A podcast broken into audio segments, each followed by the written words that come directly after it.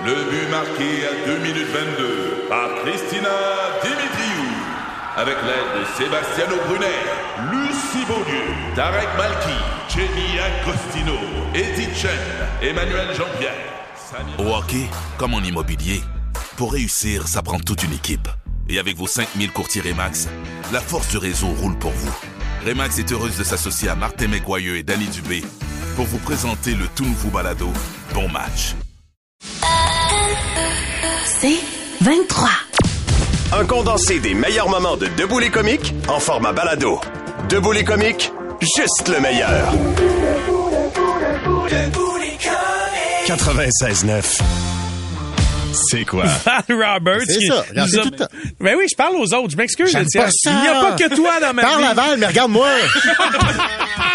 Donc, Val nous a parlé de sa belle-fille qui s'est pété la gueule dans les marches. Oui, absolument.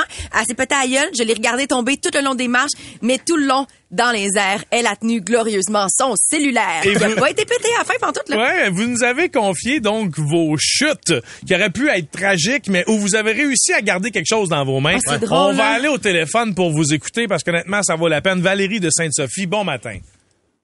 Hey, bon matin, la gang. As-tu réussi à sauver ton compost finalement? Non, pas tant. Explique-nous ce qui est arrivé. Ben, écoute, moi, j'ai six marches à descendre chez nous, puis mon entrée est vraiment à pic, puis elle est vraiment longue. J'ai comme au moins six autos de long que tu peux euh, déstationner. Puis, je suis assez maladroite, et je glisse toujours dans mon entrée. Les pieds me partent tout le temps. Et cette journée-là, c'est journée euh, ménage et ainsi de suite. J'ai un bon gros bol de compost que je m'en vais porter en bas de mon entrée. J'ai glissé, glissé, glissé dans la pente euh, jusqu'à temps que je perde le contrôle. Et je l'ai tenu fort, le bol de compost, mais tellement que c'est ça, je l'ai reçu en pleine face. Ah! Pauvre toi, Valérie. Écoute, on, Ben ouais, mais on compatit, ça fait partie de la vie. mais on peut pas s'empêcher de rire. tu sais. Ben oui. Ben non. C'est un peu comme drôle de vidéo. Le monde se font mal un peu, mais ça reste drôle pareil. Merci ça. beaucoup, Valérie, pour ton appel. Et merci pour ta transparence. On a Noah maintenant qui est au bout du fil. Salut, Noah. Yes, salut, ça va bien? Ah ouais, Ouais. toi, t'es tombé dans les marches avec euh, quelque chose dans les mains. C'était quoi? Ouais, euh, il y a à peu près 10 ans, là, j'étais, j'étais comme pas très concentré, euh, vu que je, je venais juste de comme vivre euh, la célébration de vie de mon père, qui était euh, décédé à ce moment-là, puis c'est à peu près la même tempéra- température, puis c'est à peu près en fait les mêmes temps. Fait que là, je marche, je marche, puis je me rends pas compte que je suis en haut de la cage d'escalier, là. Fait que j'ai, je suis tombé directement sur le cul, puis j'ai déboulé les marches jusqu'en bas, mais avec l'urne des mains, puis une urne, ben, la sabronne, ça pèse une tonne. Fait que je me suis dit, ah, une dernière fois que je vais pas laisser tomber mon père. Est-ce que t'as réussi? Que, Wow! Ah ouais, ça a fait mal, mais j'ai été correct. Fait que, ouais. Aïe, aïe, aïe, Noah. Mais c'est magnifique. Hey, le support familial, hein? Ah ouais, impressionnant. Tu t'es Ah cassé ouais, le cul c'est pour ça, lui. Exactement.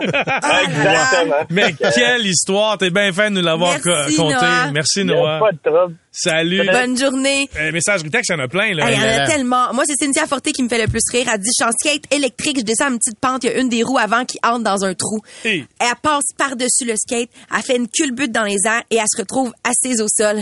La seule affaire qu'elle a gardée dans sa main, sa canette de Monster. elle dit, je l'ai gardée, elle dit, quand je suis assise sur le cul par terre, j'ai pris une petite gorgée puis je me suis relevée. Hey, mais ça, c'est parfait. Et de tous les breuvages, celui que tu peux échapper, Ouais. c'est le Monster. Ah, Oui, lui, honnêtement, il peut te décaper de l'asphalte, tu comprends?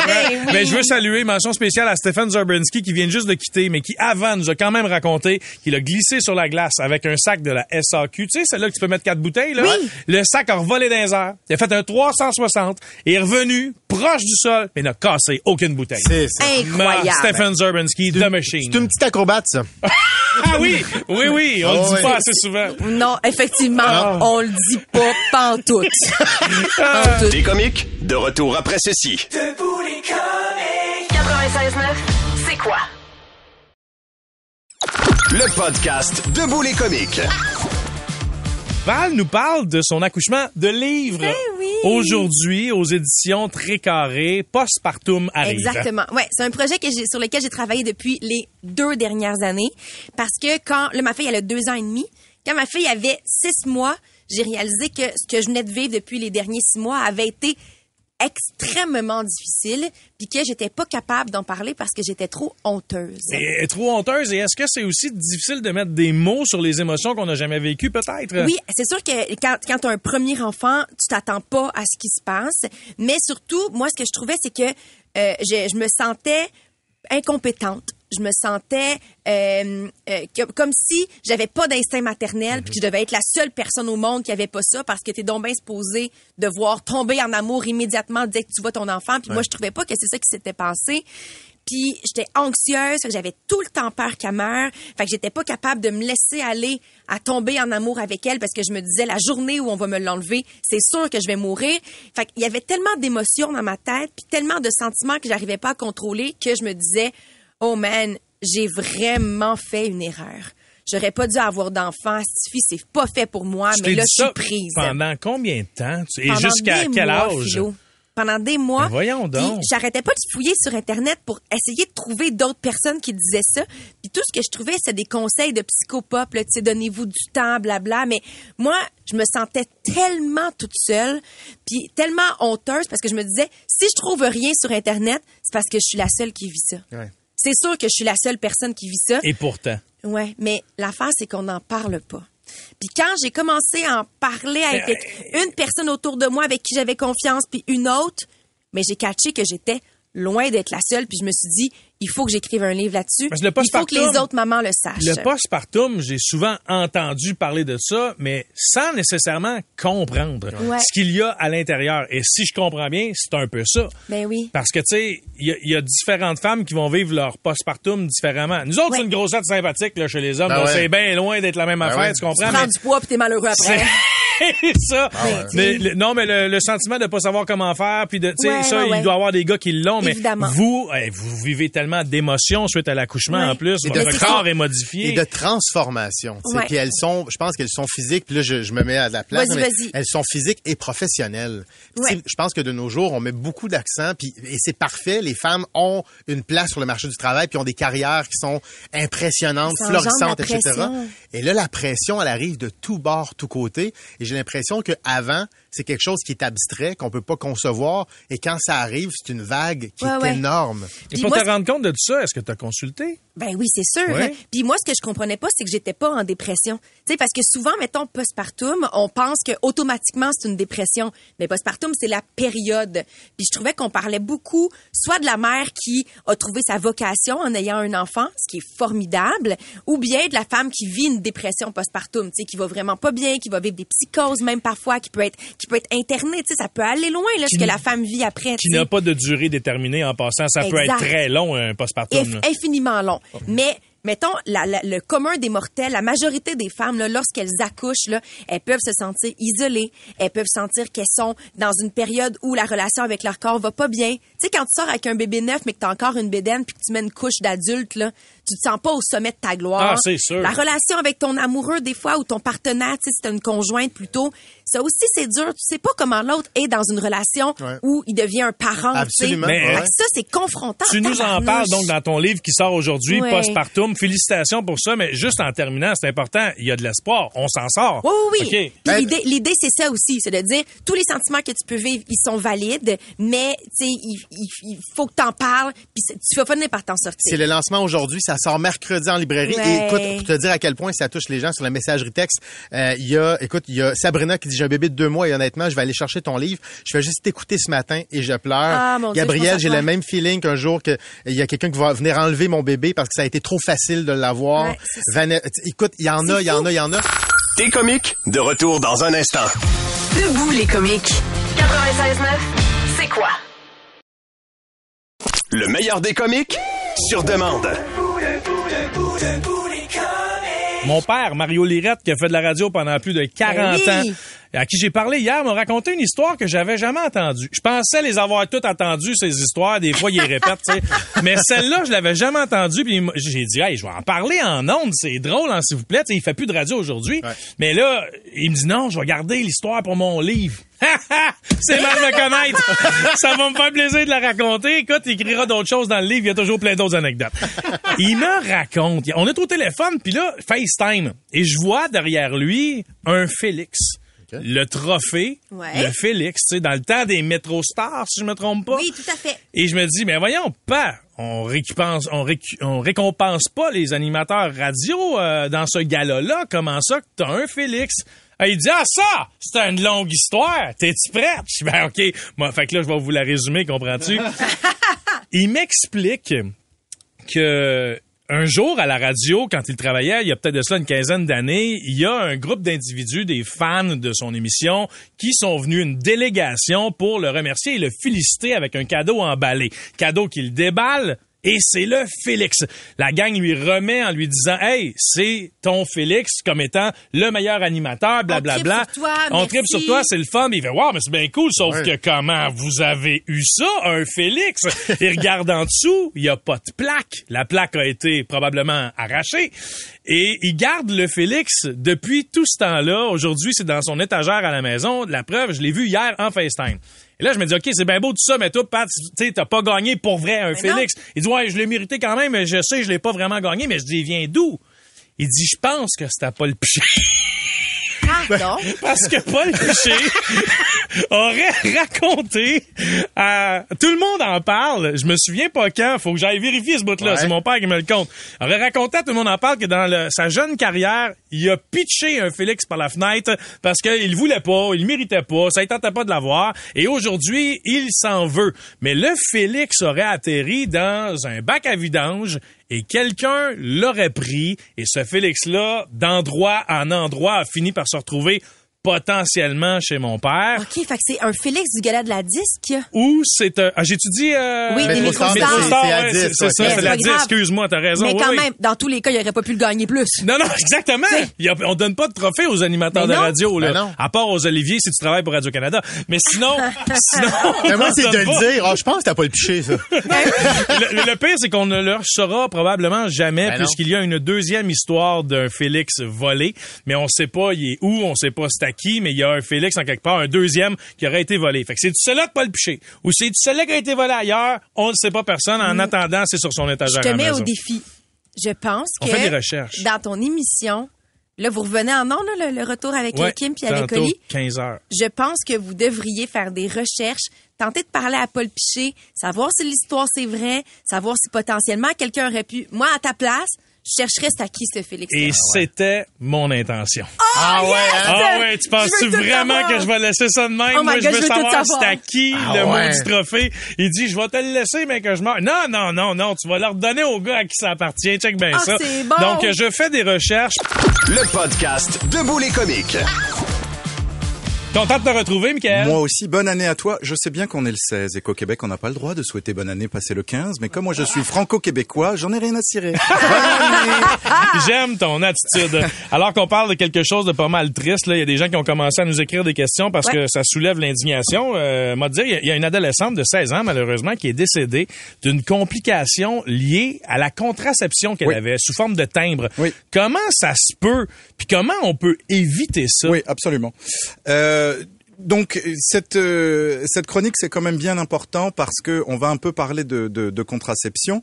Euh, je sais que il y a quand même beaucoup de parents là qui sont en train de préparer le, le déjeuner, qui sont au café, qui ont ce genre de discussion avec oui. euh, leurs adolescents où cette discussion on s'en vient. Moi-même j'ai également quatre enfants et ça va m'aider à préparer cette discussion que je fuis, que je fuis. ma première fille, ma première fille, elle a 28 ans, je lui en ai toujours pas parlé, non, c'est pas vrai. Mais en tout cas, euh, il y, a, il y a plusieurs moyens de contraception que tout le monde que tout le monde connaît bien. Il y a la pilule contraceptive évidemment. La pilule contraceptive, elle a plutôt euh, euh, maintenant euh, mauvaise presse parce que elle contient beaucoup d'oestrogènes, elle contient beaucoup d'hormones. Il y a pas mal, il y a pas mal d'effets secondaires. Historiquement, est-ce qu'on a des gens qui sont décédés grâce à, la- à cause de la pilule? Alors, à cause de la pilule contraceptive, on avait beaucoup d'effets Oui. secondaires. On avait beaucoup, beaucoup d'effets secondaires, y compris des effets secondaires qui étaient parfois mortels. Oh. Les effets secondaires avec les oestrogènes et les hormones qui sont parfois mortels. Alors, les hormones, il y en a aussi dans les stérilés. Euh, pas tous. Euh, Il y, a, a des stérilés qui sont avec et sans hormones. Il y en a aussi qui sont avec. euh, le- il y a des implants qui se font sous la peau. Et en fait, la complication qu'il y a eu avec cette jeune fille, c'est quand même euh, avec euh, justement quelque chose, euh, un moyen de contraception qui est quand même mieux accepté, avec euh, moins d'effets secondaires, qui était ces timbres-là. Les timbres, c'est des, des petits patchs autocollants Ouais, ouais. que euh, les jeunes filles euh, se, euh, se collent sur la peau, qu'elles doivent changer à tous les trois jours Ouais. pendant la durée du cycle. Il y a moins d'hormones là-dedans, mais évidemment aussi que ça fonctionne avec des hormones. Pour l'instant, les moyens contraceptifs, à part évidemment mettre un condom, etc., la plupart du temps, ça fonctionne avec des hormones. Mais comment c'est possible qu'on puisse se rendre jusqu'au décès? alors, quand il y a une augmentation d'hormones et notamment l'augmentation de certains oestrogènes, tu peux avoir une complication d'ordre thromboembolique, c'est-à-dire que ça va favoriser la formation de caillots dans le sang. La plupart du temps, quand cette complication arrive, elle est malheureuse, mais une fois sur 3000, ça va être une complication d'ordre euh, comme une thrombose veineuse profonde, on, a- on appelle ça, c'est-à-dire une phlébite. La phlébite, ça, ça va être dans, dans, dans la jambe, ça va être dans le bras, ça va être plutôt bénin et ça va se solutionner assez facilement. Mais la jeune fille, euh, elle est morte d'une embolie pulmonaire. C'est-à-dire que quand tu fais un caillot dans une veine, ce caillot peut devenir un peu plus volumineux, partir dans la circulation et aller bloquer les gros vaisseaux au niveau thoracique. Ça, ça se passe dans le poumon et ça, c'est une embolie pulmonaire. Mais Michael, il y a Annick La Lumière sur la messagerie texte qui nous a écrit pour nous dire, vous parlez du thème de contraception, j'en ai des frissons. En 2016, j'ai reçu un diagnostic, une thrombose veineuse sinus cérébrale, donc un caillot directement au cerveau. Et après plusieurs recherches pendant plusieurs mois, c'était dû à ce fameux thème Oui. contraceptif-là. C'est pour ça que euh, on, on appelle les auditeurs et les auditrices à la vigilance. C'est Oui. comme ça. si, c'est comme si, en fait, euh, euh, quand on met ces timbres-là, on a l'impression que euh, il se, il se passe rien, pas grand-chose, que euh, c'est pas vraiment un médicament, qu'on n'a pas besoin de s'informer, qu'on n'a pas besoin d'être informé. C'est totalement faux. Mais ça Il faut- reste une bonne méthode de contraception Ouais, quand même. Ça là. reste une méthode Ouais. assez efficace de contraception, qui est pas efficace à 100%, by the way, mais enfin, qui reste quand même assez efficace. Mais il faut avoir cette discussion avec le prescripteur, il faut avoir cette discussion, parce que quand on a des antécédents personnels de thrombose veineuse, c'est totalement contre-indiqué, on ne va pas là. Quand on a des antécédents personnels ou familiaux trop importants de cancer, qui sont des cancers liés aux hormones, Ouais. cancer, de, euh, cancer des ovaires, cancer du sein, c'est contre-indiqué, on ne va pas avec euh, euh, la contraception hormonale. Ce qu'on sait aussi sur le dossier de la jeune fille qui est très important à dire, c'est que la, le pourcentage de survenue de ces complications thromboemboliques est lié à la, à la survenue des effets secondaires et notamment un effet secondaire qui est assez fréquent qui sont les maux de tête et les migraines. Ah et ouais. donc cette jeune fille-là, elle avait très très mal à la tête Il y a Ok. beaucoup de, depuis de plusieurs semaines texte ça. et elle, n'arrivait pas à consulter pour soit adresser la problématique, soit potentiellement changer de contraception, ce qui aurait pu lui sauver la vie. Donc, euh, il aurait fallu le prendre au sérieux. il aurait fallu absolument le En prendre partant. au sérieux. En Ah, partant. wow. Donc les gens qui ont cette, ces, ces types de contraception-là, quand vous avez des effets secondaires et notamment des maux de tête, il faut absolument le Fait considérer. qu'on arrête immédiatement. Tu vois, Evelyne sur la messagerie texte, elle, elle avait l'anneau. Elle dit, j'ai enlevé mon anneau. J'étais sur l'autoroute, je m'en foutais. J'avais une migraine dangereuse et c'était dû aux hormones. Fait que migraine, pas de, pas de, pas Migraine, on arrête ça et euh, on va consulter, euh, on va voir son gynécologue, on va voir le médecin, son infirmière spécialisée, parce que on, on peut pas, euh, on peut pas euh, laisser ce genre d'effets secondaires sans les adresser. Toujours extrêmement pertinent Ah ouais. d'avoir Ah Doc ouais. Ben Soussan avec nous. Le meilleur des comiques sur demande. Mesdames et Tout le messieurs, monde commence à dire good, good, good, good, good, good, good. Superstar, vedette, C'est un dossier facile, Pierre-Charles Jolicoeur. avec des affaires compliquées là-dedans? OK, OK, OK. Il dit une chance que tu nous as épaulé là-dedans, parce qu'on s'aurait fait avoir. Storytelling, élégance, TikTok, des chiffres. Pierre-Charles Jolicoeur. on a un, on a un thème, ça. On a un thème! Ça, bravo. Euh, PC, salut, merci d'être là avec nous encore ce matin. On t'entend mal, on va demander l'ouverture de ton micro, c'est réglé. La semaine dernière, on a reçu une question d'une auditrice concernant euh, l'achat d'un premier plex. Il voulait savoir, euh, elle voulait savoir comment on fait, euh, comment on fait ça et on va démêler ça avec toi aujourd'hui. Euh, si j'ai l'intention d'acheter un plex, un immeuble à revenu, euh, je vais te voir, tu regardes quoi d'abord, PC? Ben, ça va être, on va commencer par une préqualification, un peu comme si tu voulais acheter une maison, si tu voulais acheter un condo. La seule différence, c'est qu'on va pouvoir davantage de revenus parce qu'on va pouvoir prendre une partie du revenu locatif que l'immeuble va venir euh, générer. Ouais. Puis il va y avoir des, des prêteurs qui vont nous permettre d'exclure également les taxes foncières parce qu'ils se disent que le locataire que tu vas avoir dans l'autre logement va en payer une grande partie. Fait que ça peut venir augmenter quand même la capacité d'emprunt parfois entre une maison puis un plex après Ah ouais? jusqu'à 100 000 pièces vrai de plus entre une maison, mettons, on a une maison avec un bachelor Ouais. ou un triplex ou un quatreplex, mettons, on va dire comme propriétaire occupant par exemple. Ou Je savais pas, ça- donc ça compte beaucoup dans ton montage financier, là, ça. Quand même, ouais. ça- C'est juste que souvent, le problème qu'on a, c'est que oui, tu peux venir emprunter plus, mais généralement, ces propriétés-là sont aussi plus chères. Fait Ouais. C'est ça, Ça qui- s'annule un petit peu, là. Dire, Ouais, il te faut exact. une bonne capacité d'emprunt à la base, mais tu es capable avec le petit revenu d'aller en chercher un peu plus. Exact. Ça va, ça va vraiment venir dépendre du secteur. Tu sais, exemple du monde qui vont aller plus vers Trois-Rivières, ces choses-là, mais ça peut quand même être game changer parce que c'est pas nécessairement beaucoup plus cher pour avoir, on va dire, juste une maison mais avec un petit bachelor. Ouais. Mais là, on peut venir le qualifier vraiment d'une d'une façon plus locative, mettons. En 2024, j'arrive puis je te dis, PC, je pense que je vais acheter un plex. Est-ce que tu considères que ça vaut la peine d'acheter un immeuble locatif? On se fait souvent poser cette question-là parce que le monde sont comme, c'est-tu le bon moment d'acheter? C'est-tu le bon moment de... Surtout, mettons, un plex? Puis on avait la même réponse en 2020, mais là, le monde était comme, ouais, mais les taux, c'est 1,20, mais il y a de la surenchère. Puis aujourd'hui, le monde, c'est comme, oui, mais les taux d'intérêt sont rendus tellement hauts que ça veut, que ça vaut plus la peine, mais c'est une question de chiffre. Surtout pour un plex, je trouve que c'est plus facile de se dire est-ce que ça vaut la peine ou non? Parce que oui tu peux regarder les taux mais en bout de ligne c'est c'est quoi la rentabilité? Tu sais est-ce que c'est rentable? Est-ce que c'est break even ou même tu sais parce que des fois le monde il dit ah oui mais si je perds de l'argent c'est pas nécessairement bon mais ça dépend de voir c'est quoi ton objectif. Puis tu sais c'est eh, eh, exemple que tu perds de l'argent côté mensuel c'est combien tu perds parce que tu es capable à, à dire OK mais à plus long terme sur combien de temps que je peux venir le rentabiliser? Tu sais fait que de prendre du recul puis de vraiment avoir le plus du compte puis de faire attention aussi je pense ça c'est plus savoir peut-être avec un courtier immobilier mais à la qualité de l'immeuble que tu achètes parce que des fois tu sais qui vont trouver des deals mais tu sais faut Il y a de l'ouvrage à faire dessus, il y a des rénovations, Ouais. donc il y aura des investissements à faire plus tôt que tard. Exact. L'appréciation du building, tu le considères-tu aussi là-dedans? Euh, Ben, e- exemple, parce qu'on a du monde qui vont venir acheter, qui vont, qui vont financer, qui vont faire des rénovations, on va dire comme 100, 200 000, puis après ça, un coup qu'ils vont l'avoir rénové, on peut venir le refinancer basé sur la valeur d'un évaluateur agréé.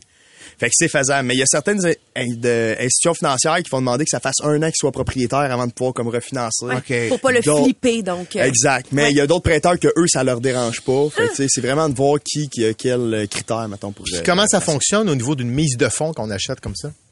Euh, ben, ça va être un peu le même principe, dans le fond, que quand tu achètes pour une maison, à quelques exceptions près. Ce que je veux dire par là, c'est que tu vas pouvoir aller en étant propriétaire occupant. Fait que ce qui veut dire, justement, exemple, que c'est un triplex, tu n'habites un, on peut prendre deux, deux des logements, le, le- le- le revenu des baux. Ouais. Euh, Puis pour un 3-4 logements, faut que tu mettes au minimum 10% C'est pas comme une maison ou un condo que tu peux venir ouais, mettre juste ça. 5. Mais mettons exemple que tu achètes une maison avec bachelor ou duplex, tu peux aussi mettre 5 au même titre qu'une maison. Mais la troisième façon, c'est si tu mets 20% de mise de fonds, ben là, il y a même beaucoup de prêteurs qui ont des grilles locatives.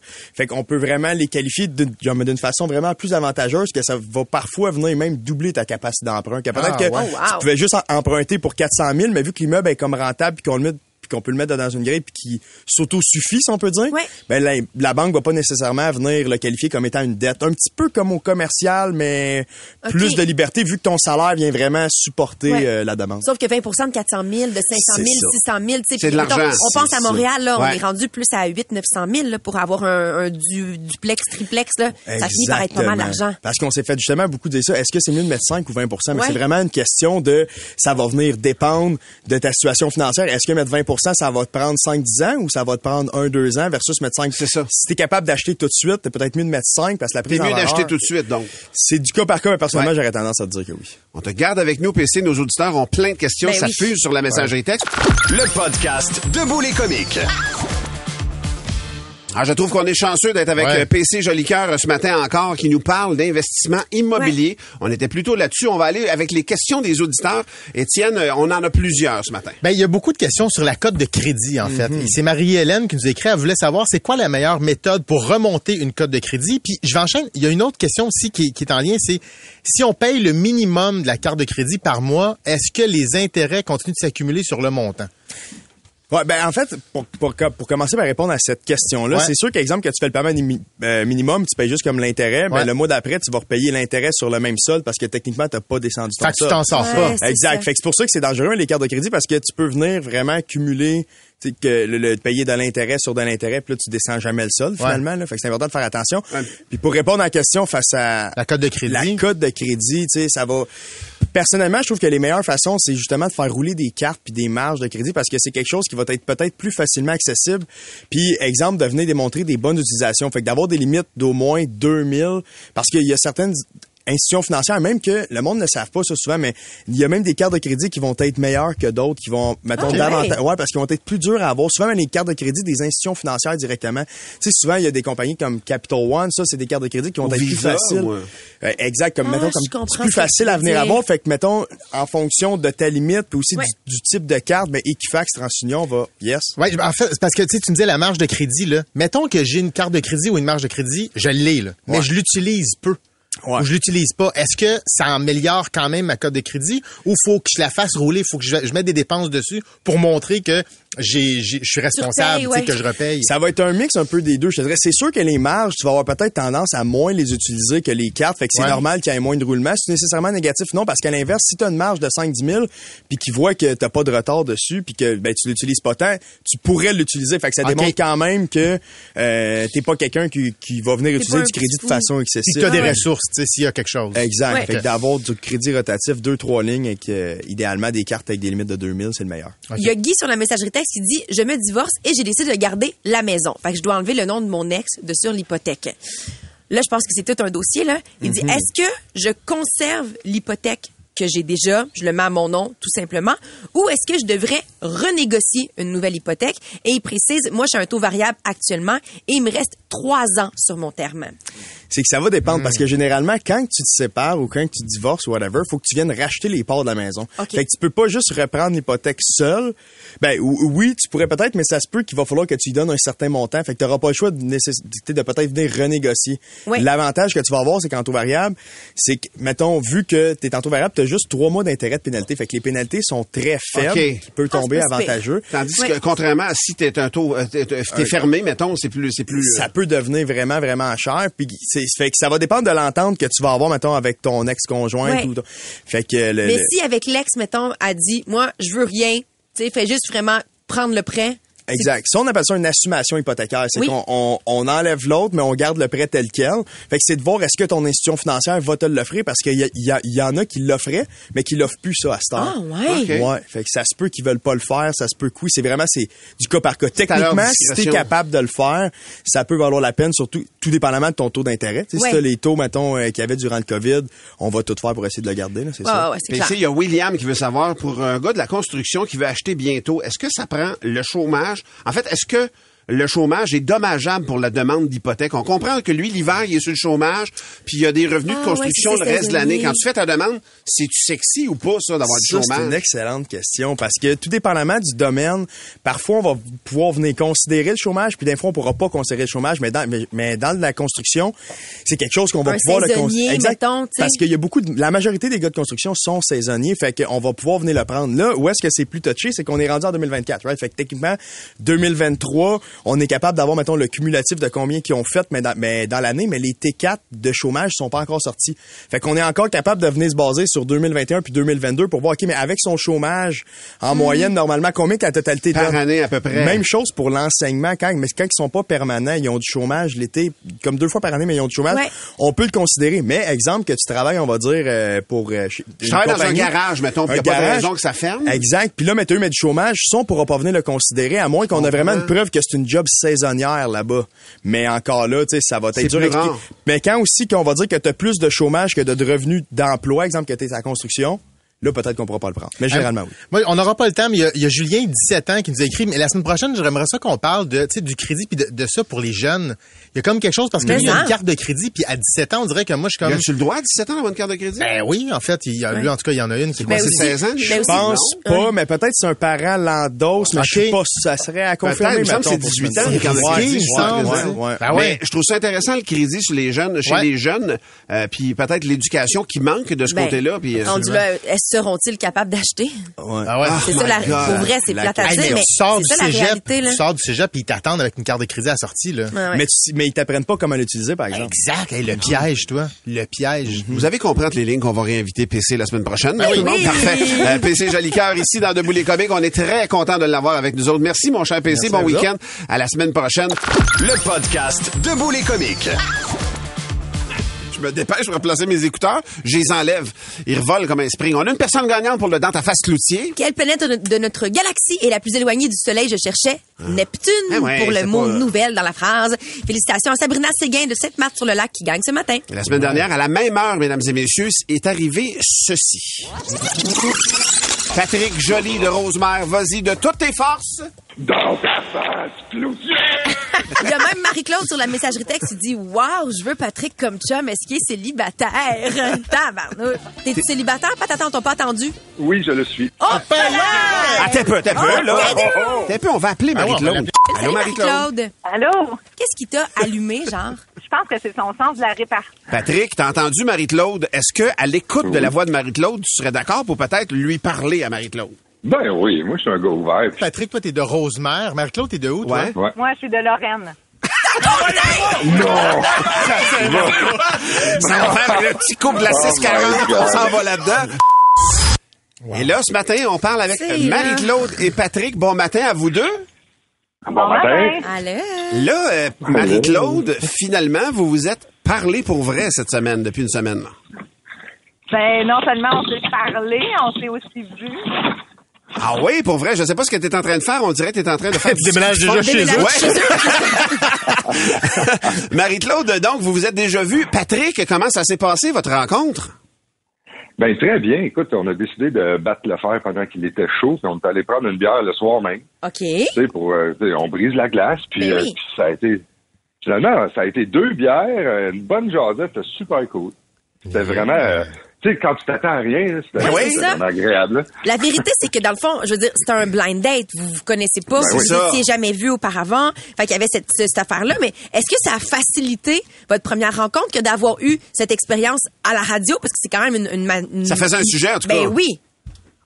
Ben Oui, ben pour ma Claude? part, ça a facilité. Ouais, je viens.